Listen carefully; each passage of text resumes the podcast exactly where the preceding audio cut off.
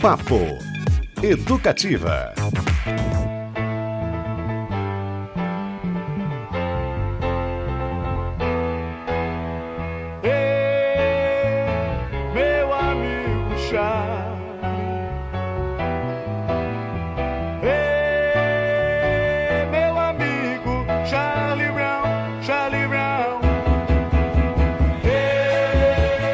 Hey, hoje foi diferente, hein? Foi com opa. Tudo bem?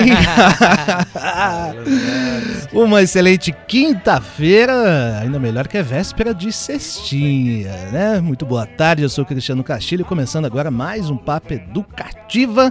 Esse é o nosso jeito um tanto diferente de introduzir o entrevistado ao assunto de hoje, uma parte desse papo, que é Charlie Brown Jr., a banda que faz, ou uma parte da banda que restou, né? Infelizmente faz show nesse sábado na Ópera de Arame. E o nosso entrevistado é o novo baterista Bruno Graveto, aliás, nome providencial para um batera, né?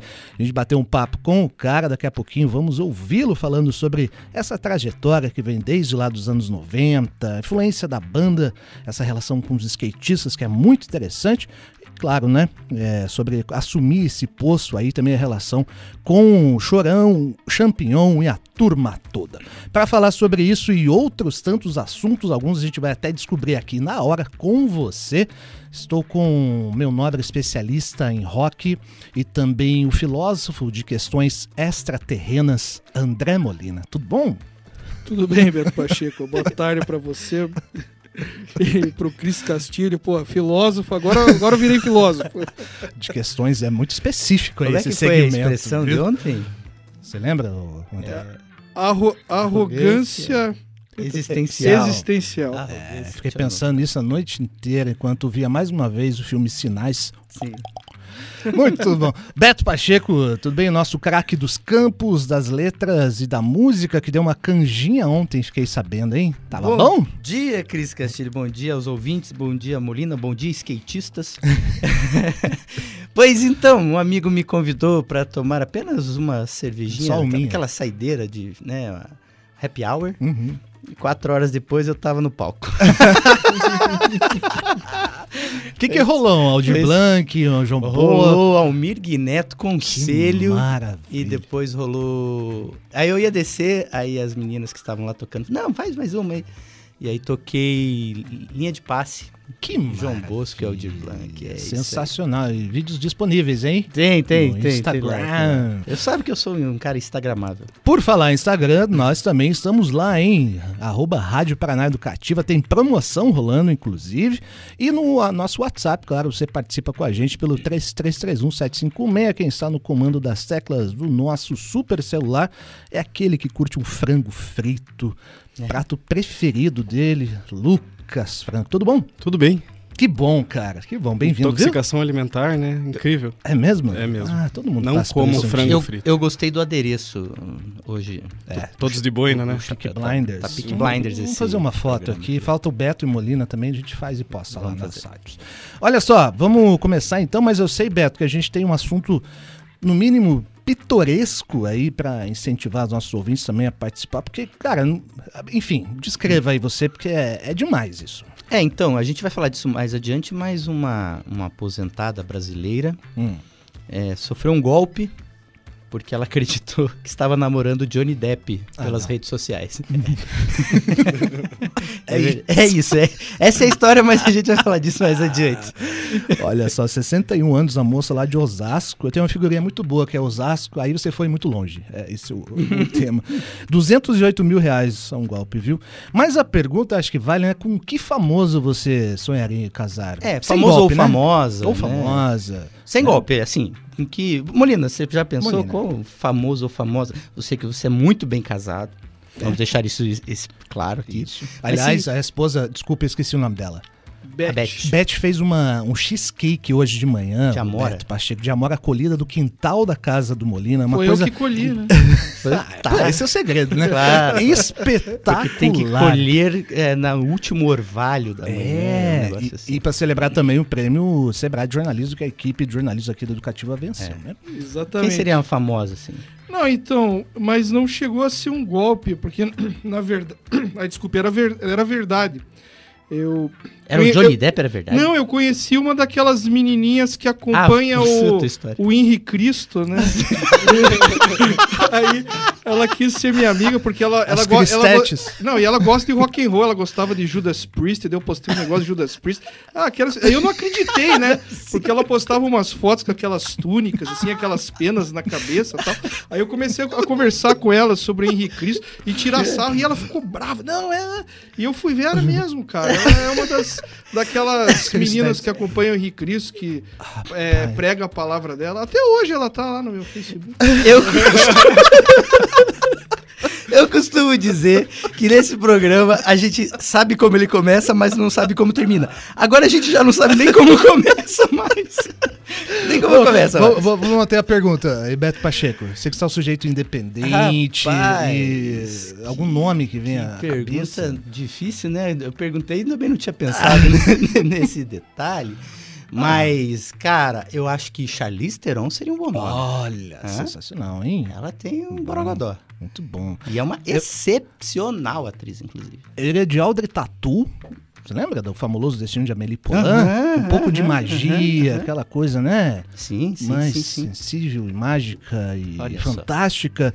E também com Elijah Wood, sabia? O ator do que fez o Frodo de Senhor dos Anéis. Sim, sim, sim. Tem uma quedinha por pés peludos. Olha isso. Muito bom. Muito bom, excelente. Ah, meu Deus do céu, papo educativa desta quinta-feira. Então participe mandando sua mensagem com que famoso ou famosa você casaria. Sem golpe, né? Sem Como golpe. a Nossa Senhora caiu. Daqui a pouquinho a gente explica um pouco mais dessa história surreal. Mas vamos falar do nosso entrevistado então, Bruno Graveto, baterista responsável pelas baquetas do Charlie Brown Jr. Estará em Curitiba neste sábado com os demais integrantes remanescentes da banda para show na Ópera de Arame, hein? No sábado, a partir das 9 horas. Charlie Brown Jr., 30 anos. Capitaneado pelos dois fundadores, Marcão Brito e Thiago Castanho, o projeto conta ainda com o baixista Heitor Gomes, o outro batera Pinguim e Egípcio. Ótimos nomes aqui, hein? Vocalista da banda Tijuana. A turnê homenageia o cantor Chorão e o baixista Champion, mortos tragicamente no mesmo ano, lá em 2013. E a gente recebe o Bruno para falar sobre tudo isso. Fala um pouquinho do, do Charlie Brown, da banda, né? Formada em 92 em Santos. Misturava vários gêneros, né, Molina? Hardcore, punk, reggae, pop, ska, que algumas vertentes predominantes aí no estilo dos skatistas. A banda lançou 10 álbuns, fora os discos ao vivo e coletâneos. Acho que dá pra dizer que a Charlie Brown foi uma espécie de símbolo de uma geração, né? Um retrato do rock moderno brasileiro, porque conseguiu falar sobretudo com a juventude daquela época, né? Sim, eles renovaram o rock daquela época, né? Com elementos da, da música pop que despontavam. né? Tem essa, essa música de, de skatista, que era o punk rock. Eles foram bem influenciados por aquela banda norte-americana, o Suicidal Tendencies Ótimo. né? E também tem, uma, tem bastante influência do hip hop, né? Do, do rap. E é uma banda que criou um estilo de música, é, se torna símbolo de uma geração, por quê? Porque em seguida você observa que várias bandas que surgiram, surgiram fazendo o, o- o estilo inspirado ou bem parecido com deles, né? E, e o Chorão, ele se tornou aí um símbolo e uma inspiração para vários jovens daquela geração, com uma linguagem é, bem urbana, né? Bem de, de rua, das pistas de skate. Inclusive, antes dele ser cantor, que eu, acredito eu que ele nem tinha essa intenção de fazer uma carreira como músico, ele realmente era skatista. Profissional, né? Ele, é, profissional. Ele, ele é, disputou campeonatos, venceu. Ele tinha isso como uma prioridade. E a música ali foi navegando junto. Tanto que é, eles tinham, eles tinham um eles têm, ou ainda tem, né? Um estúdio em Santos.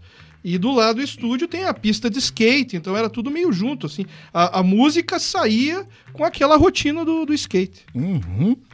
E Beto, você frequentava muito a Bali High ali, no Travessa da Lapa? anos Nossa, 90, você lembra é, dessa? Vale High, sim, bastante. É, tinha também na- no, tinha também uma no, no litoral, não tinha em Guaratuba? um Vale High Tinha, também? tinha. Frequentava. E na travessa a pista de skate ali da galera. Lembra quando eu ia pro estadual com o biarticulado, passava ali fazendo altas manobras e a galera ouvindo o Charlie Brown no talo. Mas uma banda importante, né? Esse recorte bem específico de uma geração com esporte envolvido, né? Você que também é um cara muito ligado, esporte formado em educação física, inclusive. Olha só. Né? É, o, é uma banda muito importante que marcou um período e é curioso que hoje É, eu, eu sou de uma turma um pouco anterior, assim, ao, ao Charlie Brown, é, do rock brasileiro, anos 90, enfim, e, e Los Hermanos depois. Mas você olha é, o, o quanto eles tiveram impacto e, e quanto as pessoas relembram, né? É, com uma nostalgia mesmo da, da, daquele período, enfim. E tem toda essa estética do skate, que é, é algo é, é muito interessante, né? É, é quase. Competição de skate não é uma competição, porque os caras torcem um pelos outros, é, um- é um rolê muito maneiro. A gente viu isso na Olimpíada, mas eu já pude presenciar fazendo cobertura esportiva, inclusive, muito legal. Pô, bem lembrado isso na Olimpíada, né? Do skate eu acompanhei até altas madrugadas a Raíssa, é isso? Fadinha. Fadinha, é. É. E dá pra ver como um celebrava a conquista do outro, né? Se Uhum. abraçava lá e, poxa, um negócio muito legal no esporte, né? É, e o legal do Charlie Brown também, porque se você ouve um álbum do Charlie Brown, você vê que é uma música pesada, até para muitas pessoas até meio difícil de escutar. Só que são músicas que facilmente são adaptadas em outro estilo. Às vezes até tem umas, le- umas letras assim, as- até mais românticas. Você vê que o, o Zé Cabaleiro gravou Charlie Brown Jr. É, é, virou uma outra música com uma letra e mesmo assim não perdeu aquele fundo do, do, do romantismo, né? É. E uma coisa muito interessante que, que aconteceu é, foi que o, o Chorão, ele meio que amadureceu em frente ao seu público, né? Junto com o público. E eu acho que isso também justifica um pouco a comoção que rolou quando da, da morte dele, né? Que foi realmente uma, uma tragédia mesmo, né? E uma comoção nacional, várias análises, né? E tal. E isso é um, é um fato bem interessante dele se reconhecer também perante o público, né? Sim. Muito bom, papo educativo rolando. Vamos então começar o papo é, de fato com o Bruno Garaveto, baterista da banda. Aqui ele fala sobre justamente o projeto que homenageia os 30 anos da Charlie Brown Jr. Lembrando a você que o show é neste sábado na Ópera de Arame. Vamos ouvi-lo. A gente segurou até por, por respeito a tudo que tem acontecido. A gente quer fazer o trabalho da melhor maneira possível. E é, é o, o que eu te falei, esse ano completa 30 anos de existência do Charlie Brown Jr. A gente quer homenagear o Chorão e o Champion também, que são duas pessoas que merecem todo tipo de homenagem. Vai contar comigo, com o Marcão e com o Thiago, que são os, os integrantes que estavam no final do Charlie Brown, mais o Pinguim. Então vão ter duas bateras e o Heitor Gomes, que foi baixista também da banda, com o egípcio de vocal convidado. Né? A, a ideia é começar pro segundo semestre desse ano. Ah, e vocês pensam ah, inicialmente só uma homenagem fazendo os hits, as músicas que se tornaram histórias, ou vocês já têm músicas, composições novas? Tem assim um, um projeto para de repente ter uma manutenção de- desse trabalho de vocês? Certo, não, na verdade não, porque o Charlie Brown Jr. a gente quer deixar ele sempre na essência, que sempre foi com o Chorão, com o Champião, o Charlie Brown Jr. na visão, ele cessou aí, mas a música e o Charlie Brown vão ser pra sempre. A gente que não vai dar uma continuidade, o que a gente quer é homenagear, porque a gente tem o DNA da banda, o sobrenome da banda, a gente tem também o direito de fazer isso, então a gente vai fazer dessa forma, tocando todos os clássicos e músicas lá do B que a galera gosta, do skate também, que também sempre foi muito forte, e é o que a gente quer fazer pra esse ano. Não tem nenhuma ideia de seguir com a banda, cada um tem seu projeto paralelo, né, hoje em dia. Bruno Garaveto, baterista da banda Charlie Brown Jr. agora. E o show nesse sábado na Ópera. E também vai ser um eventão, porque tem banda de abertura, né, Molina? É, tem umas atrações aqui, ó. Tem apresentações de Natália Piccolo, residente dos bares Mais 55 e Yard Bar, dos DJs Ana 1, Bill e Popson, da banda Raftas, Fed Fredders Drop Tribute, e residente do Kizar Bar, da banda Right Back, que toca no Sublime Tributo, e da banda Machete Bom. Li- Line-up pra derrubar jornalista. O. Pô, Machete Bomba é legal demais, hein? Legal mesmo. É do ex-banda do Vitor Salmazo, nosso também ex-colega de rádio Mundo Livre. Muito legal. Continuando o papo aqui com o Bruno Garaveto, e temos mensagens, ô, Lucas. Quem fica mais feliz em ouvir a Educativa FM? O ouvinte Pedro Valentim disse que mandou um abraço pra todo mundo, né? Abraço! De praxe e falou que a rádio faz o dia dele ficar mais leve. Que legal! Demais. As nossas missões não intencionais, mas que acabam sim, sim, sim. acontecendo. Dando sequência ao papo com a entrevista com o Bruno Graveto, baterista da banda Charlie Brown Jr. Ele falou também sobre o álbum do Charlie Brown Jr. ao vivo, chamado Música Popular Caiçara. Nome curioso, né? Gravado em Curitiba e também em Santos, lá em 2011. Vamos ouvi-lo. Quando a gente estava definindo o lugar, que esse disco é uma música popular caiçara, que é um disco ao vivo e um DVD, a gente obviamente quis fazer em Santos, mas a gente estava optando por uma segunda cidade. E Curitiba, assim, foi engraçado que deu uma ganhada entre nós mesmos, assim, de, em disparada, porque todas as vezes que a gente veio, eu fiz parte da banda nos últimos seis anos, e a banda tem uma história de 30, mas de sucesso, se eu não me engano, 23.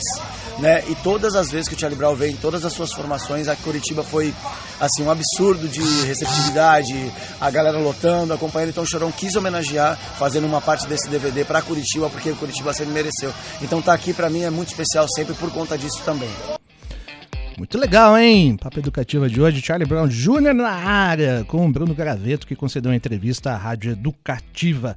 E ó, a banda fez muito sucesso, se você não lembra, olha só, em julho de 2015, um levantamento do Deezer, plataforma de música digital, revelou que o Charlie Brown era a segunda banda brasileira de rock mais ouvida no exterior. Atrás, sabe apenas de quem, Molina? Chuta. Imagino que seja Legião Urbana. Sepultura. Sepultura. Olha aí, fomos Banda surpreendidos novamente. brasileira mais ouvida, eu acho que ainda hoje é uma das mais ouvidas lá fora. E vamos de música então, gente. Acho que é um dos grandes exemplos de como a Charlie Brown também se popularizou e saiu dessa turma ali do das calças largas, digamos assim, foi com a parceria com o Zé Cabaleiro, né? A gente tem uma música que a banda está junto com ele, o Zeca regravou, aliás, essa música é só ele. Tô falando de Proibida Pra Mim, eu sei que você sabe cantar essa. Vamos lá.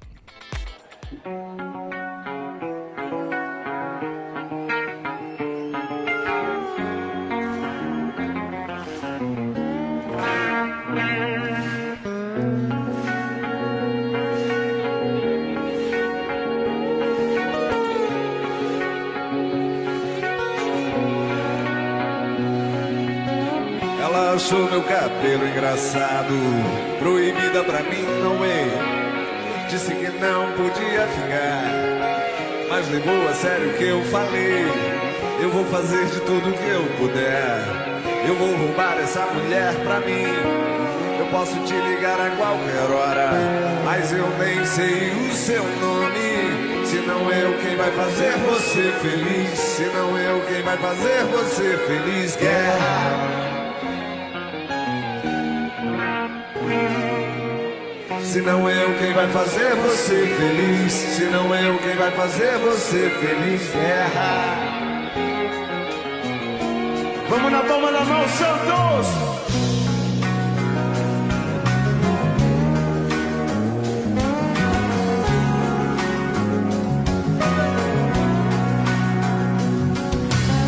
Eu me flagrei pensando em você, em tudo que eu queria te dizer. Especialmente boa, não há nada mais que a gente possa fazer. Eu vou fazer de tudo que eu puder. Eu vou roubar essa mulher pra mim. Eu posso te ligar a qualquer hora, mas eu nem sei o seu nome. Se não eu quem vai fazer você feliz, se não eu quem vai fazer você feliz, guerra. Se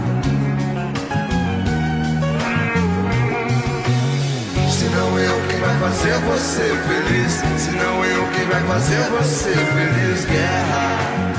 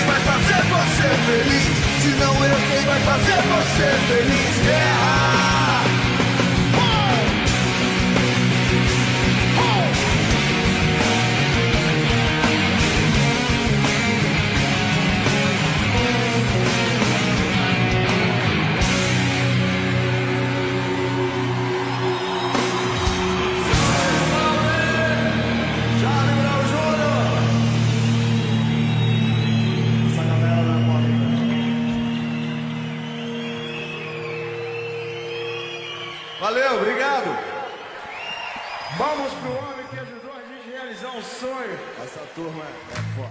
Palmas pro homem, viu? Proibida pra mim aqui com Zé Cabaleiro, numa versão ao vivo gravada em Santos, faz parte do disco Música Popular Caiçara.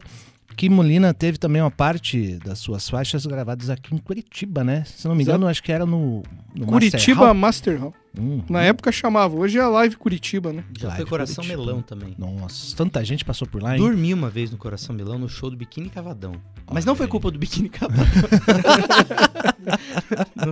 Eu lembro de. É, assim, quais shows vocês já dormiram? Eu dormi no show do Cidade Negra na Pedreira, também não foi culpa do Cidade Não, Negra. foi, um, foi um dia agitado aquele. Eu dormi no show do Cidadão Estigado aqui no Festival Curitiba. Tinha um E. sofazinho lá no fundo. É, então. Acontece, né, gente?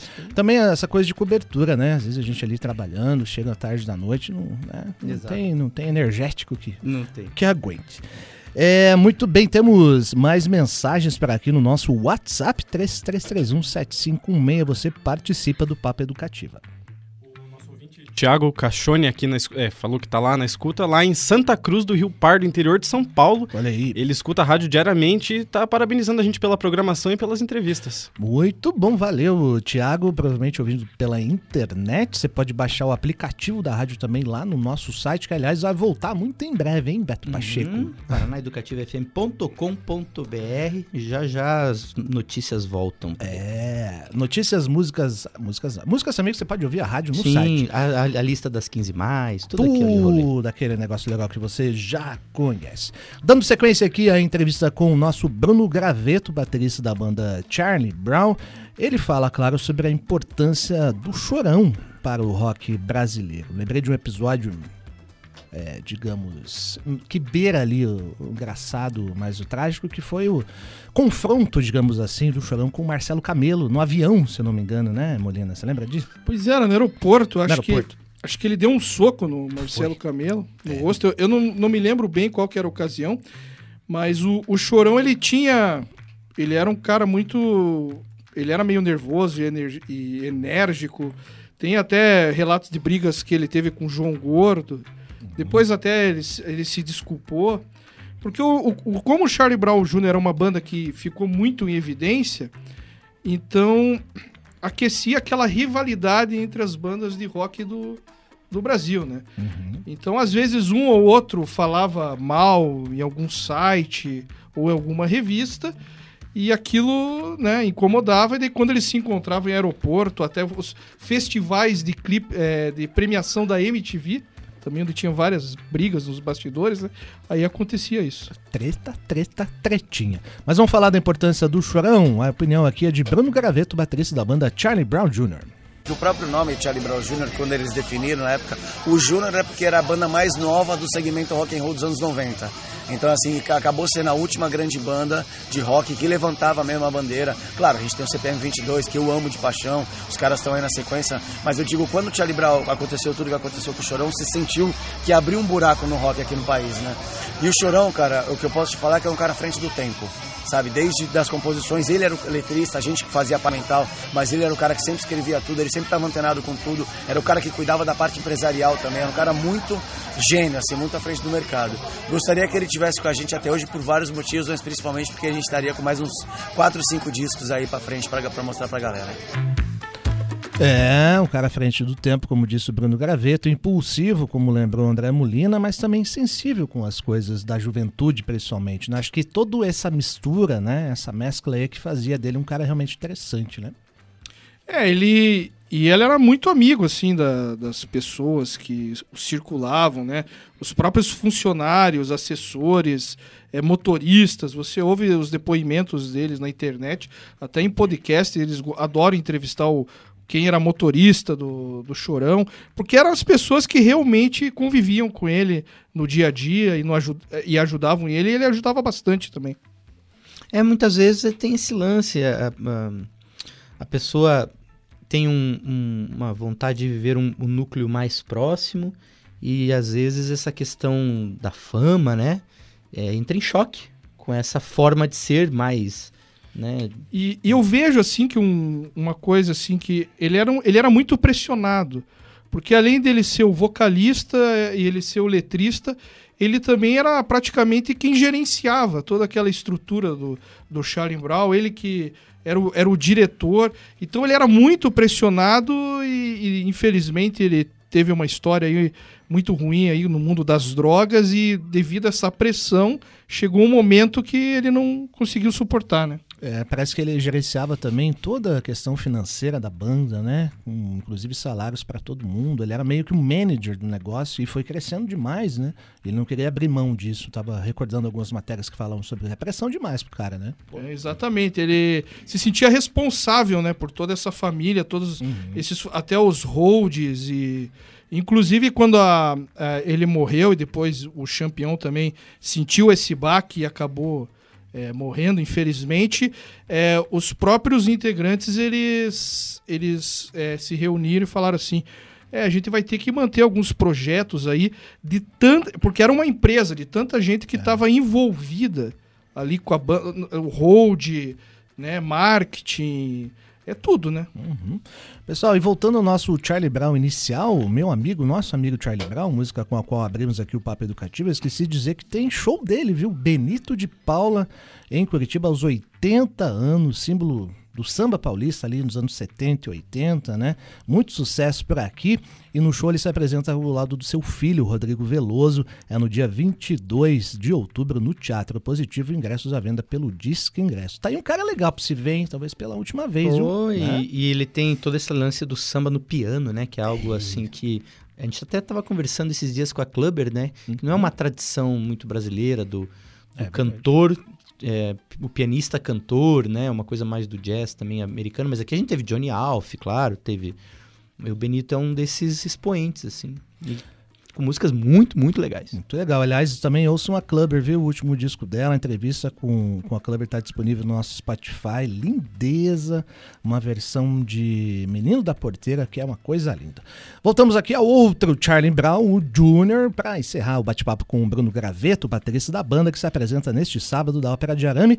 Ele faz uma avaliação do rock nacional. Pergunta interessante, hein? Vamos ver a opinião de Bruno Graveto. Hoje em dia, uma luz no fim do túnel. Se você me perguntasse isso em 2016, eu estaria um pouco mais chateado e triste com isso, porque a cena estava bem turbulenta, vamos dizer assim, mas eu vejo o rock voltando, as bandas, os artistas solos, até de fora do país, estão todos tocando com banda ao vivo, estão fazendo mais instrumentos orgânicos, apesar de criar com beat.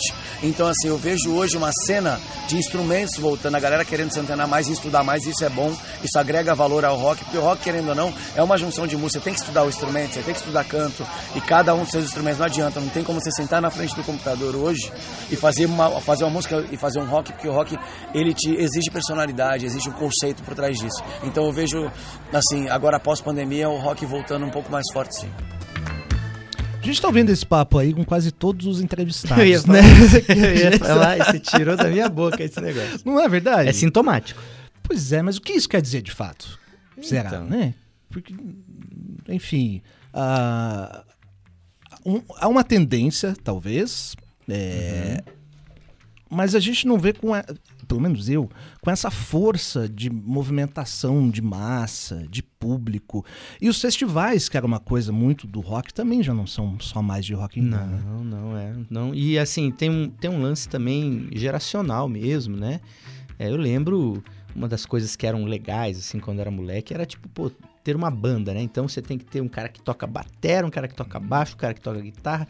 Vamos se reunir lá na minha casa e vamos, vamos fazer, fazer. um som não, não enxergo isso muito acontecendo mais, assim, é, aparentemente. E até para dar um dado, não ficar só no, né, na questão empírica, é, se não me engano, em 2020 foi feito um levantamento no Spotify, da onde os, os 30 artistas mais tocados no planeta, dos 30, só tinha uma banda, que uhum. era, e ainda era o Maroon 5, que né? A gente ainda pode discutir qual é a classificação roqueira do Maroon 5. Mas o resto eram todos artistas solo. Né? Então eram, era Beyoncé, era Rihanna, enfim. Uhum. É que eu não sei, eu tenho uma interpretação por que, que acontece isso. É que eu acho que o rock ele tem uma coisa da imagem do grupo, da banda. Até quando um artista ele se desponta de maneira numa carreira solo, vem depois que ele acabou formando uma banda. E o, a- as tecnologias que tem hoje, elas individualizam as pessoas, tanto no você tocar e no você produzir. Uma pessoa hoje, se ela tiver uma, uma boa tecnologia, um bom equipamento, ela pode gravar todos os instrumentos, cantar, colocar na internet e aparecer. Quando não tinha essa tecnologia, é, existia essa necessidade é, de ter o baterista, o baixista, o guitarrista, o cantor.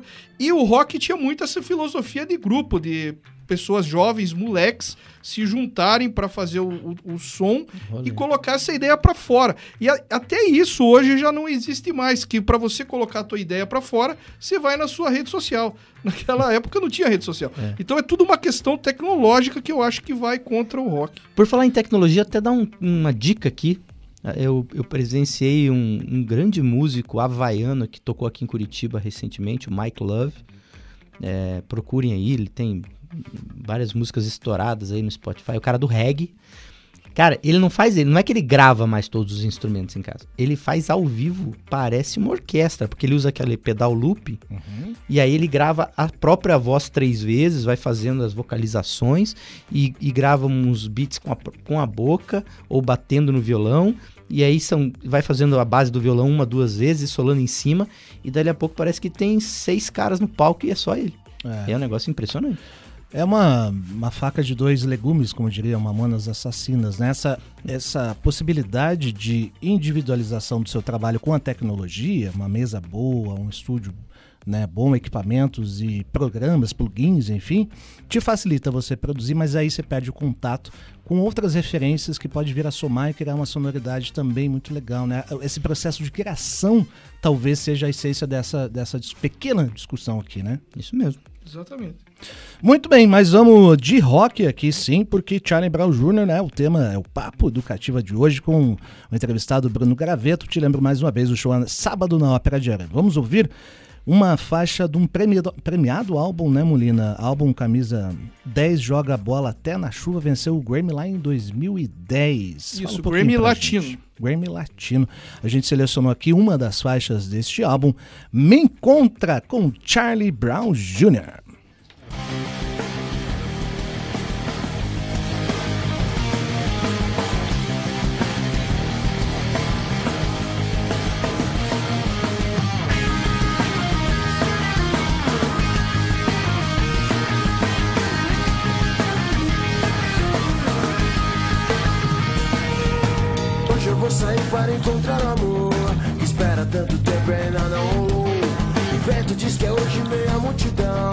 Eu vou encontrar a dona do meu coração. Aí sempre sorrir chorar e ter alguém pra compartilhar sempre. Viver para alguém que me ama e dividir sempre. Felicidade e amor, então me encontra. Ou deixa eu te encontrar, me encontra. Ou deixa eu te encontrar, deixa eu te encontrar, me encontra. Ou deixa eu te encontrar.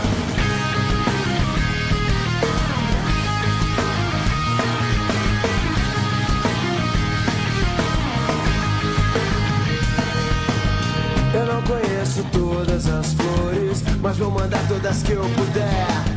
Vivemos tempos de loucos amores, só é feliz quem sabe o que quer. Encontrar, ou deixa eu te encontrar, me encontrar, ou deixa eu te encontrar, me encontrar, ou deixa eu te encontrar, me encontrar.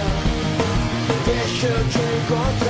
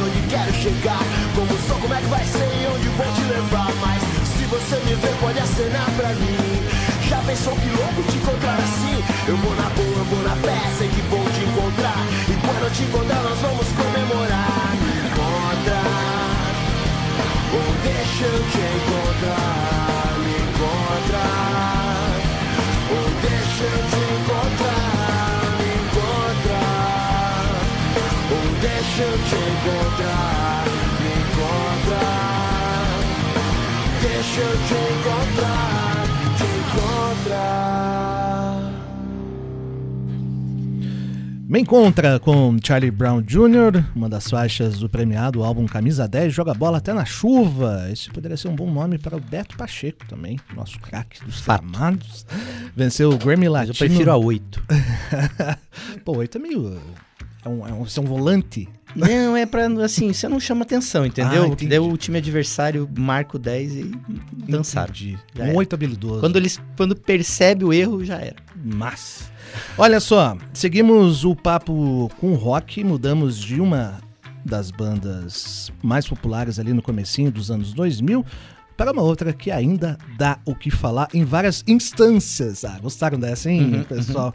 A quarta turma do Superior Tribunal de Justiça manteve ontem a decisão que anulou a multa imposta ao guitarrista Dado Vila Lobos e ao baterista Marcelo Bonfá por se apresentarem usando o nome Legião Urbana na turnê de 30 anos do lançamento do primeiro álbum da banda.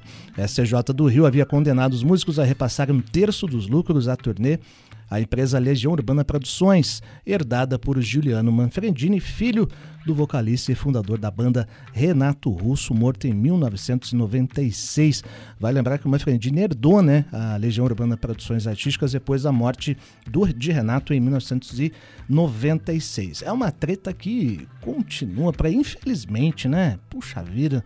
E não sei qual é a opinião de vocês, mas É, infelizmente, porque o sonho de todos os fãs aí de rock nacional da Legião Urbana era ver todo mundo no palco, ah, né, fazendo uma comemoração, ver o Dado, o Bonfá, o Ju- Juliano, a Carmen, o Eduardo Paraná, Cadu Lambac, todo mundo ali no mesmo palco, é, celebrando a obra, é, trazendo gravações, material inédito do Renato Russo. E infelizmente aí os fãs da banda ficam presenciando aí só essas brigas na justiça, né? Que pra cultura brasileira não leva a nada. É, e assim, cara, é uma banda, pra muitos, a, talvez a maior banda, um dos maiores letristas do rock, do rock nacional. E, e é, é isso mesmo, assim, impede da coisa andar pra frente, né? Parece que fica sempre olhando pra trás. É um troço. E o- eu gosto muito do termo, né? Como é que os fãs, os legionários, né? Legionários. Ficam ainda mais órfãos nesse sentido, porque não conseguem ter acesso. E eu a gente sabe que tem material inédito, tem coisas né, muito legais que poderiam estar rolando por aí. Sim, já tá Copacabana rolando. tem lá o apartamento do Renato Russo com vários cadernos dele com letras inéditas, os álbuns dele, o, o que ele guardava, os livros que. Pô, é um tesouro aí da, da música brasileira que poderia estar aí disponível para até enriquecer a nossa música, que às vezes a- tá até precisando, né? Um, e, e, a- e esses artistas que infelizmente nos deixam, a obra deles se perpetua dessa maneira aí, com as, as famílias, os desintegrantes gravando, divulgando, fazendo comemorações, porque senão daqui depois de 50 anos, imagine que triste esquecerem, as novas gerações esquecerem quem é o Renato Russo, quem é o Cazuza, quem é o Raul Seixas. Uhum. Já passei por e uma o- situação dessa num churrasco uma vez, uma pessoa esqueceu. Falei, ah, meu Deus do céu. Mas eu conto a- essa história qualquer dia desse. E hum, eu queria dizer é que o, o problema, nesse caso, é o mesmo desde os fenícios, né? Questão de dinheiro. Sim. Basicamente, né? É Money. isso. Infelizmente. Money. O Deus dinheiro está em todas.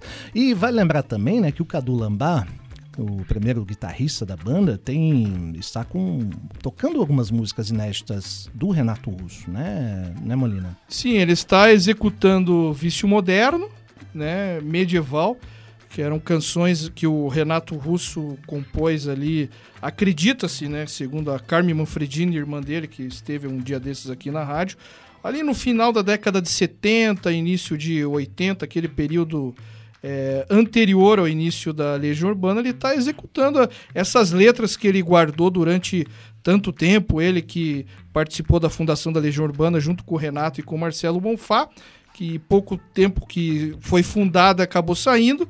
E ele guardou esse caderno e algumas canções aí ele está tocando, né? E a Carmen, é, que é a irmã do Renato Russo, deu essa autorização, deu esse apoio, que é uma medida muito importante aí para as pessoas conhecerem e a obra do Renato continuar, mesmo com depois ele já ter dado o adeus dele lá em 1996. A gente continua a acompanhar essa tretinha judicial aí envolvendo o Manfredini, o filho do Renato, Dado e o Marcelo Bonfá.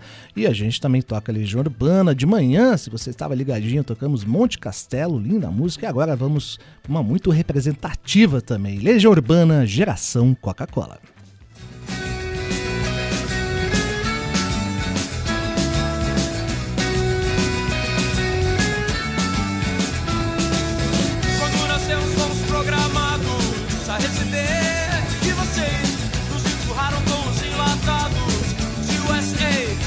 Às 6. Desde pequenos nós comemos lixo comercial, industrial. Mas agora chegou nossa vez. Somos os filhos de em cima de vocês. Somos os filhos da revolução. Somos porque sem religião.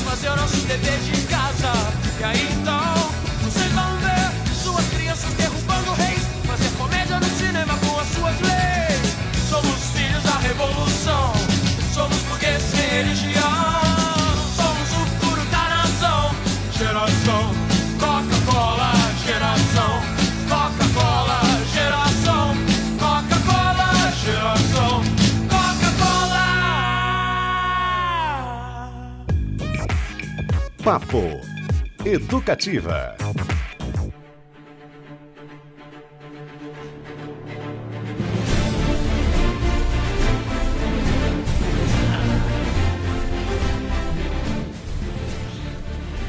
Olha só, estamos no Caribe.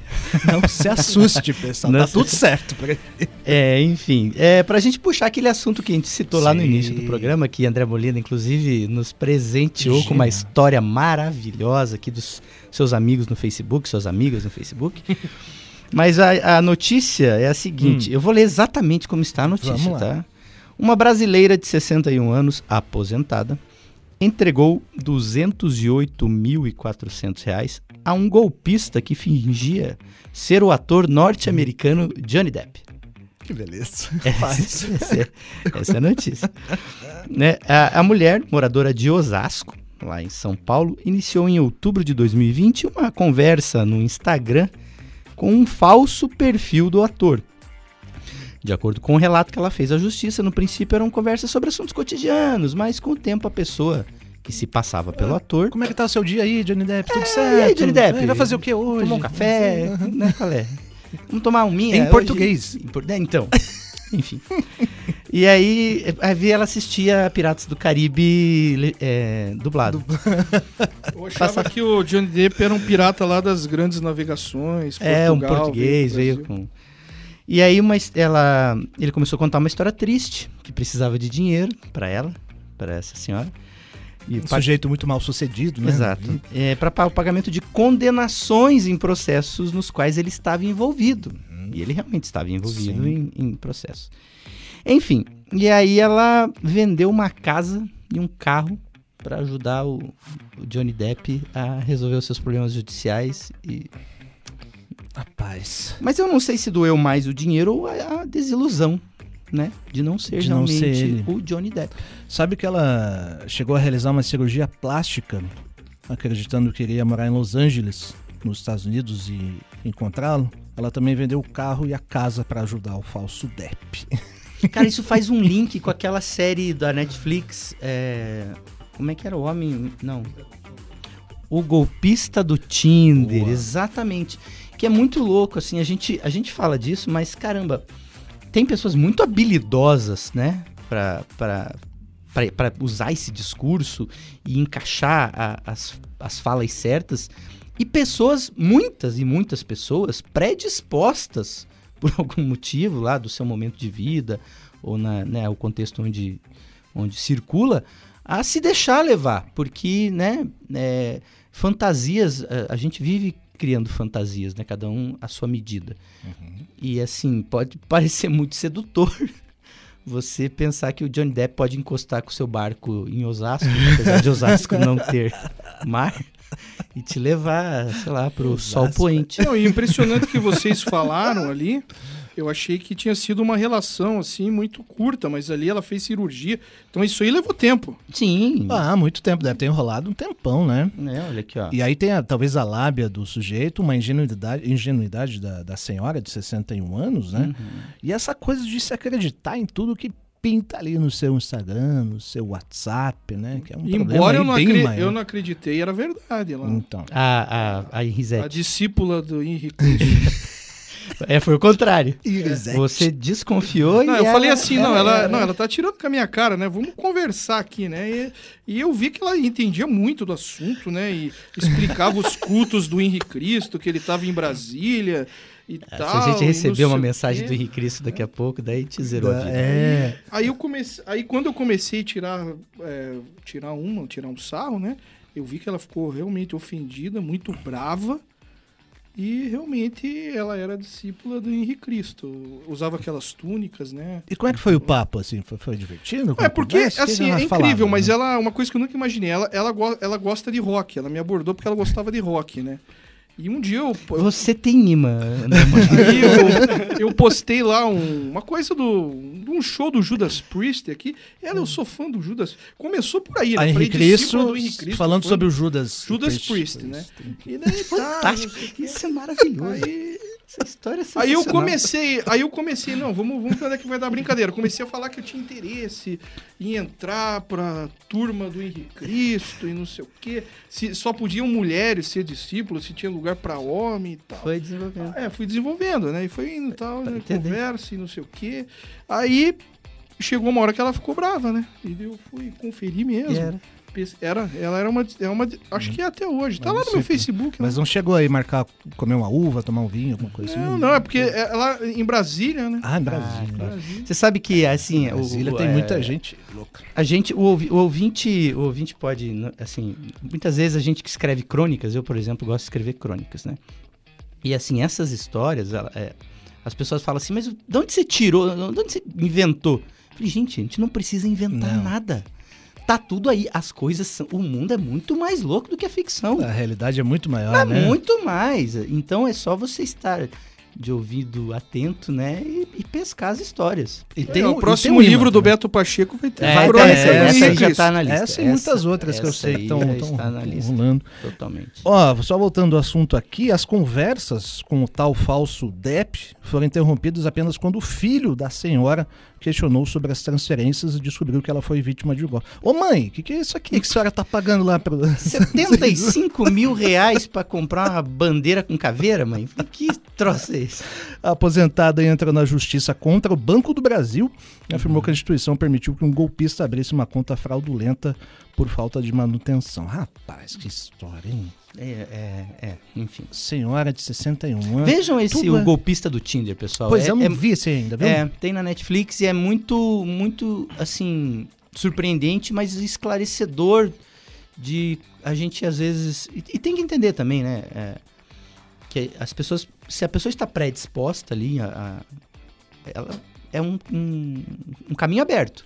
Ô, e Beto, mas são acertar pessoas- o ponto. É. Mas são Cai, pessoas extremamente talentosas. Eu, eu o- vi- os golpistas? Os Sim, golpistas. Eu, eu, eu vi esse, esse filme na Netflix. Também tem aquele caso do filme Vips, Uhum. que, é, que não era na época da rede social, era até mais difícil de você aplicar o Sim, golpe. é Pô, ele conseguia aplicar golpe em grandes traficantes da Colômbia, Sim. Prenda-me se for capaz. né? Com, com Tom Hanks e Leonardo DiCaprio. Leonardo DiCaprio, que conta uma história real de um cara que era falsificador de, de cheque, né? Uhum. e se passou por médico, tipo, e falsificou um diploma da, não lembro se era Harvard, é, passou por piloto de, a- de avião, acho que da Pan Air, e tipo, imagine, gente, pra poder viajar de graça, dele entrava... O filmaço. Aliás, a velocidade e a dinâmica daquele filme é, é Uhum. muito interessante. Temos. Olha só, gente, uma mensagem aqui da Sueli. Vamos lá, por favor, porque essa vocês não vão acreditar. A nossa ouvinte Sueli falou que o Henrique Cristo morou no prédio dela, no andar de cima. E ele É. toma muito vinho que o povo leva pra ele e ele. Bom, morava ele e mais umas 10 moças. É, todo o aranha ali. Gente... As histórias vão se somando, né, Vão, pessoal? vão, Olha, vão. se o Henrique Cristo Aliás estiver nos ouvindo, está convidado É. para o Papo Educativa também. né? Tem horas que eu Tá- fico tá pensando se a gente pede pros ouvintes mandar mensagem, eu falo assim, por favor, né, algumas... Obrigado pela participação. Maravilhoso, assim. E quero fazer um registro. A gente falou do processo do Johnny Depp, que foi uma coisa pesada, né? Eu acho Pesada. que, como estamos só em homens aqui, vale a pena falar Perfeito. que a ex-mulher dele, a Amber Heard, né? Afirmações de abuso sexual, de violência, enfim, tá feito o registro. Vamos nos encaminhando para o fim, então, deste mais um louco e divertido Papo Educativa. Quero acabar com o quê, pessoal? Deixa para vocês aí, ó. voltamos ao Charlie Brown, tem show de Frejá 15 de outubro, tem show de Guilherme Arantes 16. Vocês que mandam. Olha só, só sonzeira. Curitiba É. seguindo, né, nessa toada de muitos shows e pouco dinheiro no bolso. É E a isso. gente vai tentando administrar do jeito que dá. Mas há de mudar. Separei coisas do Brasil com o Guilhermão aqui. Pô, que legal, tal? hein? Que É legal, tal? hein? Dá uma, dá uma mudada no programa. Curti, Ah, curti. Então tá bom. não? Valeu demais, gente. Obrigado pela participação, pela audiência, pela paciência, pelo carinho. Cristiano Castilho aqui. Daqui a pouquinho, Tatiane Arias com chiclete com banana ao vivo. Meus queridos companheiros, valeu demais. Tchau. Valeu, beijos. Abraço. Beijo. Falou.